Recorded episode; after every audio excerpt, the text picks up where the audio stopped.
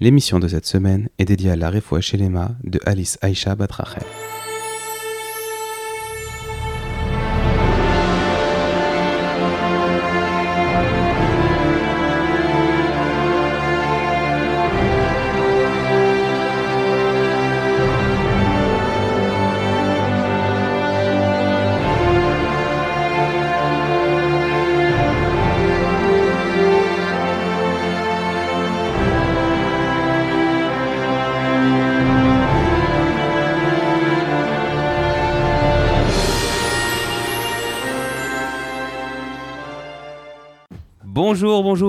Soyez les bienvenus sur rosédemiel.fr. C'est la paracha de la semaine, le 23e épisode. Ici Jonathan Debache, j'ai le plaisir ce soir d'enregistrer avec les frères Benizri, Uriel, Bonsoir à tous. Raphaël Bonsoir, bonsoir. et euh, l'indéboulonnable, le grand au sens Oula, propre, euh, ouais, voilà. Olivier Chamoula. Bonsoir à tous, Shavuatov. Alors cette semaine pas de précédemment, étant donné qu'on démarre euh, un nouveau livre et que il n'y a pas, euh, genre, en- bon, j'irai pas jusqu'à dire qu'il n'y a pas de lien entre euh, ce qu'on a vu euh, les fois d'avant et cette fois-ci, mais le, le besoin de faire un résumé ne s'étant pas fait sentir, et puis en plus on attaque un nouveau livre, le livre de Vaïkra, alors on démarre directement. Oui, mais il y a- y, y quand même un tout petit lien qu'on pourrait faire remarquer, c'est quand même que, voilà, donc euh, après la faute du veau d'or, les béné Israël, pour, afin de réparer leur faute, vont contribuer à la construction du Mishkan. Et donc, va écrire un peu, c'est l'intronisation de ce Mishkan. C'est la concrétisation quoi, de ce projet tant attendu. C'est sûr, c'est sûr. Alors, Olivier, tu voulais euh, nous parler euh, du fait que Moshe rayonnait. On en a parlé il y a, il y a des- une semaine. Et là, là, il y a un lien avec Vaïkra. Et c'est vrai qu'on a vu à la fin de la paracha Kitissa que lorsque Moshe est revenu euh, du, de Har Sinaï avec euh, la Torah euh, écrite, son visage rayonnait. Alors l'explication a été un peu longue, mais je vais, je vais essayer d'être très concis. La paracha commence par le mot Vaikra. Donc Akadosh Baruch il a appelé Moshe. Et si on remarque bien, dans le, dans le, dans le Sefer Torah, le Aleph est écrit en tout petit pour, pour se lire Vayaker, qui est un, qui, qui, comme si euh, c'est un langage de hasard, comme si Akadosh Baruch il appelait Moshe par hasard, comme il aurait appelé le prophète Bilaram. C'est ce que Rashi explique euh, sur le coup.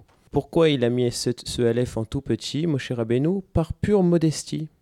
En fait, on, dit que Moshe Rabbeinu, c'était la, personne la plus humble qui ait jamais existé, et par modestie, pour pas, pour pas dire à tout le monde qu'il ait une, une relation tellement de proximité avec Akadosh Baruch et que Akadosh Baruch s'adresse à lui comme par hasard, alors il a voulu rapetissir ce Aleph. Et le Midrash raconte que l'encre qui était euh, nécessaire pour faire un Aleph euh, grandeur nature, eh bien, il l'a utilisé pour euh, s'essuyer, pour se mettre sur le, pour le, pour se mettre, pour s'en mettre sur le front au moment où il a terminé d'écrire la Torah euh, écrite. Et c'est cette encre-là qui, qui devait servir à écrire le Sefer Torah qui rayonnait sur son visage. Impressionnant. Ouais, ouais. Parce que quand mes enfants reviennent de l'école et qu'ils ont fait du coloriage, qu'ils sont tout remplis d'encre, ils rayonnent pas. hein. Ouais, bah, bah, si, si tu vois les choses autrement, tu pourras te dire que c'est que c'est rayonnant.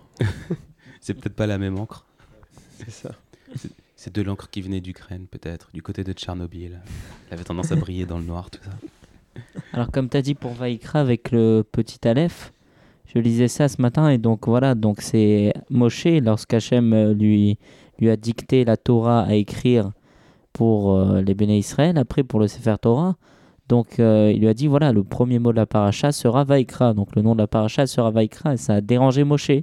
Par modestie, il voulait euh, éviter que euh, ça puisse être affiché comme ça, que voilà, Hachem s'est adressé à Moshe. D'ailleurs, j'ai entendu une autre explication pourquoi il y a un petit aleph pour nous préciser, pour montrer que Moshe, il a atteint peut-être un niveau exceptionnel. Il a peut-être, il a peut-être euh, été un dirigeant exemplaire, mais il a accompli des tâches, énormément de tâches, mais il n'a pas forcément fini toutes ces tâches puisque il ne fera pas entrer en Israël les Juifs. Donc pour dire que Vaikra, voilà, donc c'est un grand dirigeant, c'est quelqu'un de grand, très bien, mais c'est toujours incomplet, la tâche est toujours incomplète.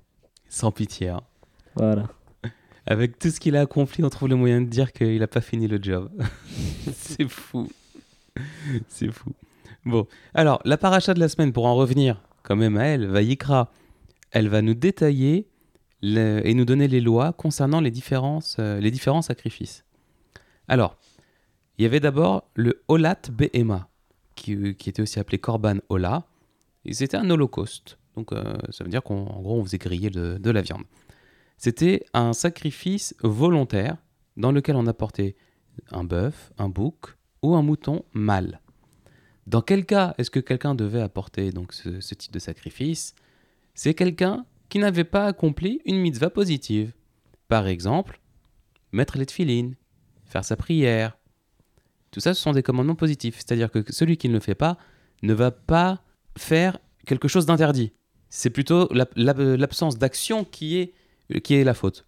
Alors, étaient concernés aussi par, cette, euh, euh, par ce sacrifice les personnes qui avaient transgressé ce qu'on appelle l'av anita klease, c'est-à-dire un interdit dont la réparation est possible. Et on donne comme exemple le vol. Donc quelqu'un qui aurait volé son prochain, il peut lui rendre ce qu'il lui a volé, il peut le dédommager, donc c'est réparable. Et à côté de ça, il fallait qu'il emmène un sacrifice euh, donc euh, euh, au temple. Dernier cas, non, pas dernier cas. Également, quelqu'un qui avait eu de mauvaises pensées concernant l'idolâtrie ou les relations interdites. Et dernier cas, celui qui voulait faire juste une offrande pour remercier Hachem. Quelqu'un, euh, voilà, sans, raison particulière, juste, voilà, il veut il, l'Hachem Hachem au nom, de, au nom de Dieu. Alors, on passe à l'holocauste suivant, enfin au sacrifice suivant, qui est également un holocauste, c'est le Olat Aof. Et là, on utilisait un volatile, un tourtereau ou un jeune pigeon. Donc en fait, c'était exactement la même chose que le, le sacrifice d'avant, le Korban Ola, à la différence près que si quelqu'un n'avait pas les moyens de, de faire un Olat BMA, donc le Korban Ola, enfin celui qu'on avait juste avant, à ce moment-là, il prenait un animal plus modeste, ça restait le même, c'est-à-dire que le principe était le même, tout était pareil, c'est juste la taille et la valeur euh, pécuniaire du sacrifice qui était différent. Ensuite, il y avait Mincha, qui a donné le nom après à la prière de l'après-midi. Les oblations. Donc là, c'était de la fleur de farine, de l'huile et de l'encens. Et donc là, c'est quelque chose qu'on faisait pour expier ou pour réparer un dommage causé à l'âme par un mauvais comportement ou de mauvais traits de caractère. L'exemple le plus courant qu'on donne, c'est la colère. La Torah déteste quand, un- quand quelqu'un se met en colère, et c'est un mauvais trait de caractère. Voilà, donc quelqu'un qui se met en colère, il devait amener euh, une, euh, eh ben, il devait faire euh, comme ça, ce sacrifice avec euh, de la fleur, de l'huile et, et de l'encens. Il y en a qui parlent de gâteau tunisien. Le korban shlamim. Donc là, c'est à nouveau un holocauste. Là, c'était une pièce de bétail. Alors, la Torah précise, hein, un bœuf, un bouc, ou un mouton mâle ou femelle, cette fois. Et donc là, c'était juste pour faire, pour montrer sa reconnaissance envers Hachem. Et la différence avec euh, l'autre euh, qu'on avait vu euh, juste avant, donc le Olat BMA, c'est que cette fois-ci, on invitait ses proches. Donc c'était une Seouda, c'était une fête qu'on faisait pour remercier Hachem. C'était une fête avec ses proches, sa famille, ses amis, les gens avec qui on enregistre le podcast, tout ça. Vient ensuite Hatat Akohen Mashiach. Là, c'était le sacrifice expiatoire du Kohen Gadol, qui était oin. Et donc c'était, si jamais il avait commis une faute suite à une mauvaise déduction qu'il avait pu faire dans son étude. Par exemple, imaginons que il avait besoin de faire une action pendant Shabbat. Cette action n'était pas décrite dans la Torah comme étant autorisée ou interdite. Donc il fallait trancher. À ce moment-là, il va s'appuyer sur d'autres raisonnements qu'il a vus dans la Torah pour faire un postulat et dire, eh bien, étant donné qu'on a vu que dans telle situation c'était autorisé, telle situation c'était interdit, le cas qui se présente devant moi ressemble au cas dans lequel c'était autorisé, donc ça veut dire que c'est autorisé. Et bien des fois il se trompait. Et donc si jamais il se trompait à ce moment-là, il avait commis un interdit, et eh bien cet interdit pour le réparer, il fallait qu'il fasse ce korban-là, ce, ce sacrifice-là. Ensuite, le Alem Davar Shel Sibour. Celui-là, il était apporté par le Beddin. Alors, on rappelle ce que c'était un Beddin. Est-ce que quelqu'un veut donner la définition d'un Beddin? Un Beddin, donc c'est une assemblée de 70, euh, 70 sages, quoi. 70 juste, oui, voilà, absolument. 70 justes. Donc qui vont, euh, qui vont juger, trancher. euh. C'est ça, lorsque deux personnes avaient un différend, bah, c'est l'équivalent d'un tribunal. Sauf qu'ils décidaient pas que de choses juridiques, ils décidaient aussi. euh, et c'est eux qui. Enfin bon, ils, ils faisaient des tas de choses. Et si jamais il y avait des choses qui avaient été faites par le peuple à cause euh, d'une mauvaise direction du Beddin, eh bien à ce moment-là, c'est le Beddin qui était redevable. Et il devait offrir une vache. Atat Anassi. Là, c'était le sacrifice expiatoire du prince. Alors, c'est quoi un prince? Ben, La Torah a défini ce que c'est un prince. Elle dit c'est un homme qui n'a aucune autorité au-dessus de lui, mis à part Hachem. C'est la définition du prince. Aucun homme ne peut le contrôler. Et donc, en fait, c'est le cas de figure qui se présente. Si jamais un, juif aurait dû emmener un korban hatat, bien le prince, c'est la même chose, que ça s'appelle un hatat anassi, le sacrifice du prince. Anassi, c'est le prince.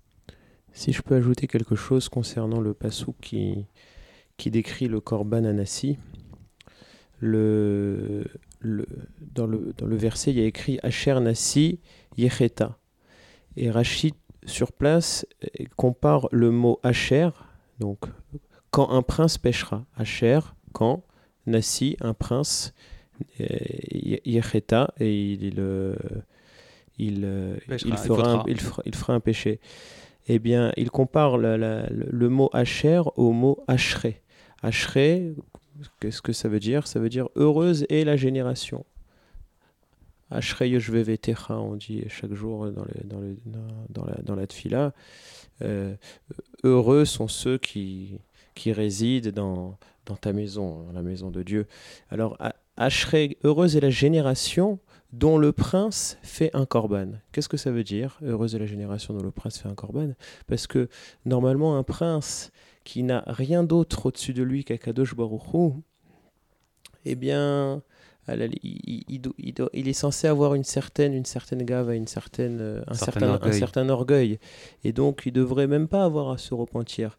Il y a une histoire que j'ai lue sur, le, sur Rabbi Raphaël Baruch Toledano. Donc, c'est- je rappelle que le Rav Baruch Toledano, c'était un, un grand rabbin à Meknes et qui est à l'origine de, de beaucoup de, Sfarim, mais il est très connu aussi pour son Kitsur Shulchan Aruch, que beaucoup de- d'entre nous, euh, beaucoup de Marocains aussi, euh, suivent euh, vraiment de, de- façon très pointue. Le Kitsur Shulchan Aruch, donc pour ceux qui connaissent pas, c'est un recueil des lois qui sont suivies par certaines communautés. Globalement, il y a celui des, Ashk- des, des Ashkenazim, donc on va dire les, juifs d'Europe essentiellement, et il y a le Shulchan Aruch des Sfaradim, qui est donc euh, euh, celui de tous les juifs d'Afrique du Nord. Euh, on, peut, on peut schématiser comme ça le monde, le monde juif. Et après, on trouve aussi le Shulchan Aruch spécifique du Mar des Marocains, et, et ainsi de suite. Ou en tout cas, on raconte une histoire sur, sur, sur le Rav que un jour son, son fils, il a fait euh, une faute, il a transgressé peut-être, euh, disons qu'il a transgressé Shabbat. Alors qu'est-ce qu'il a été faire On ne sait pas ce qu'il a fait, attention. hein. Ouais, on n'a pas dit que le fils de Rav Toledano euh, était Mechalel Shabbat. hein. Bon, alors un petit, c'est un jeune, hein, qui était encore en, en- en âge d'être corrigé euh, en étant frappé. Et il l'a il pris dans, un, dans une pièce à part, il l'a isolé de, de, toute la- de tout le reste de la famille, et il a commencé à le frapper pour lui donner une correction en, le en faisant promettre son fils qu'il a ja- qu'il allait jamais recommencer. J'avais lu ça. Et à l'époque, pour corriger les enfants à. Meknes, on leur tapait sur les doigts de pied. Ouais, c'est ça. sur la plante des pieds, je crois que c'est bon. Sur les doigts. Euh, et donc le- l'enfant, il est retourné, euh, disons, à table. Et on voit, le, on, rabbi aller dans une autre pièce, aller dans son bureau. Et on entend, et on entend le bruit d'une ceinture en train de frapper sur, sur un corps. Et qu'est-ce que c'était? C'était Rabbi Raphaël Baruch en train de se frapper lui-même. Pourquoi sa, sa femme et ses enfants sont venus le voir, mais qu'est-ce que tu fais Il dit je me punis parce que je me punis parce que si mon enfant il a fauté, c'est de ma faute et moi aussi je mérite d'être puni. Et c'est ça, le, et, c'est, et, et pourquoi on, parle de cet exemple euh, dans ce passouk du prince? Parce que le Nassi, c'est quelqu'un qui est un dirigeant, c'est quelqu'un qui montre l'exemple, c'est quelqu'un qui éduque son peuple.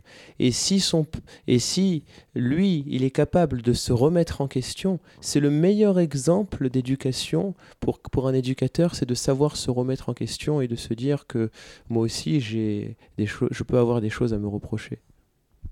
Très intéressant. Razak. C'est aussi ce qu'on appelle un calvar Homer, à plus forte raison. Ouais. Si même le prince, il ose, il se remet en question, il apporte un sacrifice, alors moi qui suis euh, un Ben Israël euh, stam normal, qui n'est rien de spécial, ça va être quoi mon excuse pour pas y aller? Ouais. Si même lui il le fait. Mm. Razak. Alors, on parlait donc du Hatat Anassi, on l'a donné. Et maintenant, on va passer au Korban Hatat Yahid. Là, c'est un Korban particulier.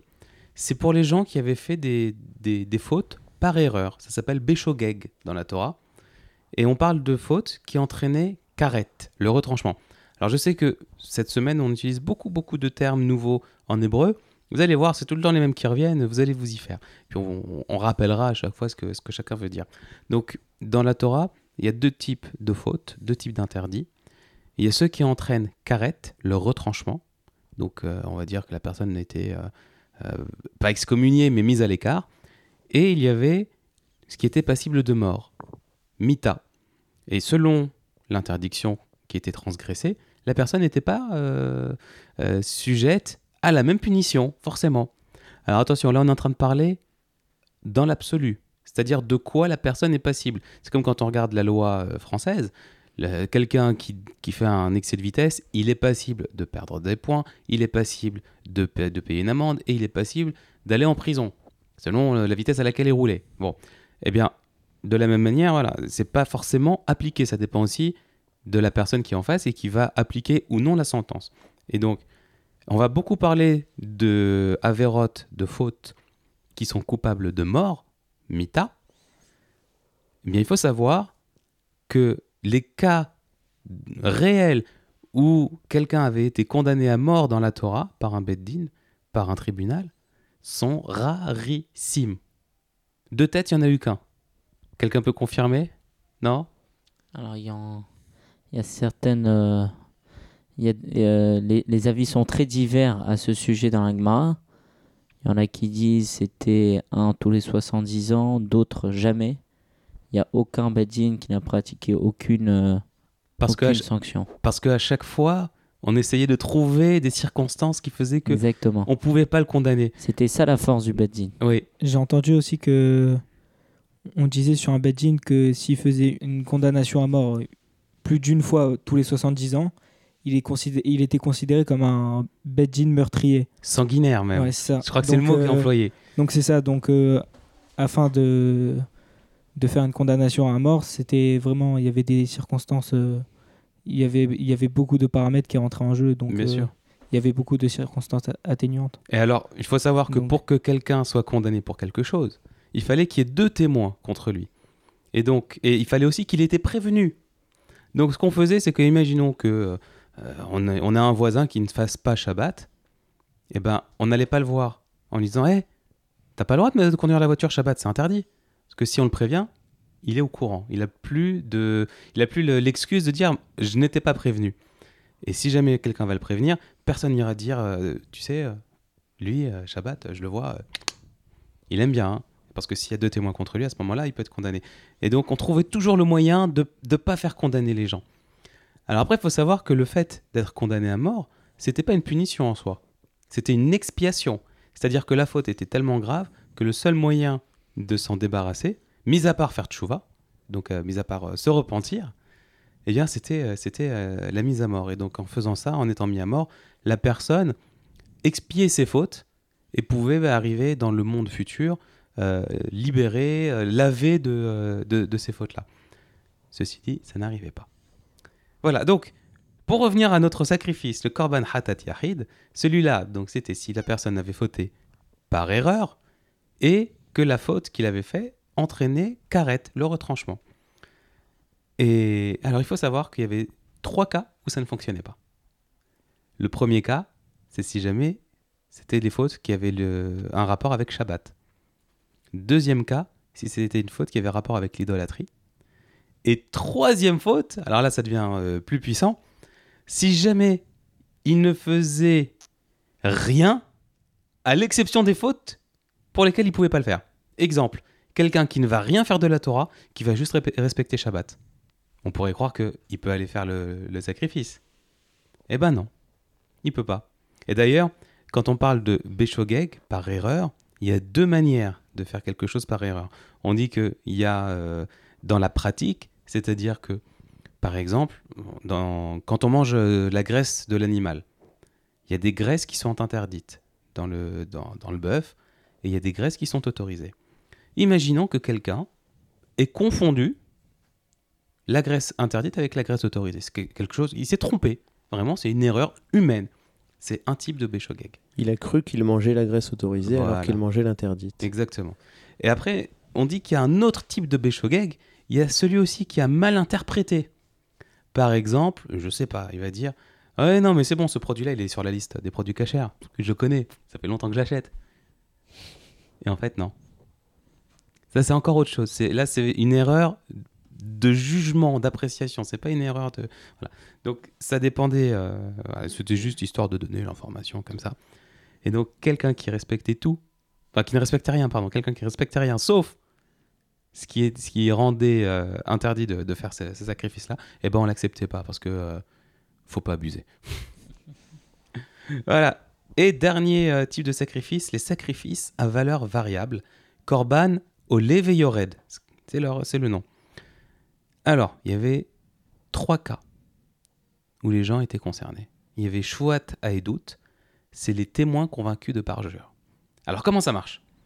Imaginons que il y ait deux, deux, deux hommes qui aillent voir un beddin et ils disent Vous savez, on a vu cet homme-là faire ça alors que c'est interdit. Le, bah, celui qui était visé, celui qui est accusé, le témoignage des deux hommes, c'est ce qu'il fallait pour le, faire condamner. Sauf que, coup de théâtre, il y a deux autres témoins qui arrivent et qui disent des deux premiers témoins Eh, comment vous pouvez raconter que celui-là, euh, il a tué euh, un tel tel jour? Ce jour-là, vous n'étiez pas là Vous étiez avec nous, on était à l'autre bout de la France. Ah, mais alors attends, comment tu peux témoigner de quelque chose, d'une chose à laquelle tu n'as pas assisté? Eh bien, C'est ce qu'on appelle des redim zomemim. exactement. J'ai un souvenir très ému euh, de ce passage-là, euh, Olivier. Mais on, a, on a étudié ça ensemble, il Bah me oui, semble. je sais. Donc il y a toute une gmara sur les dimzomémi, mais qu'est-ce qu'on leur fait, et c'est quoi, euh, et ainsi de suite, et ainsi de suite. Mais voilà, donc des témoins convaincus de parjure, eh ben, il fallait qu'ils apportent un sacrifice à valeur variable. Alors on dit à valeur variable parce qu'en fait c'était fixé en fonction de la faute, en fonction de ce qu'ils avaient fait, ainsi de suite. Il y a des tas de paramètres. C'est très détaillé dans la, dans la paracha. Si, ça vous intéresse, euh, bah, on vous invite à, le lire directement. hein. Alors il y avait également le Tumat Mikdash Vekodashav. Donc là, c'est quelqu'un qui avait été rendu impur par un contact avec un mort ou un reptile mort. Il paraît qu'il y a certaines espèces de reptiles, lorsqu'elles sont mortes, elles nous rendent impurs. Et que la personne, donc après avoir été rendue impure, était rentrée dans le bête amigdash ou qu'elle avait mangé la viande d'un sacrifice. À ce moment-là, voilà, le fait d'avoir été impur en faisant ces actes-là demandait une expiation et c'est pour ça qu'ils allaient faire un, korban. Enfin, Shvuat bitouille, celui qui brise son serment. Imaginons un juif qui dit De ma vie entière, je ne mangerai plus jamais de fraises.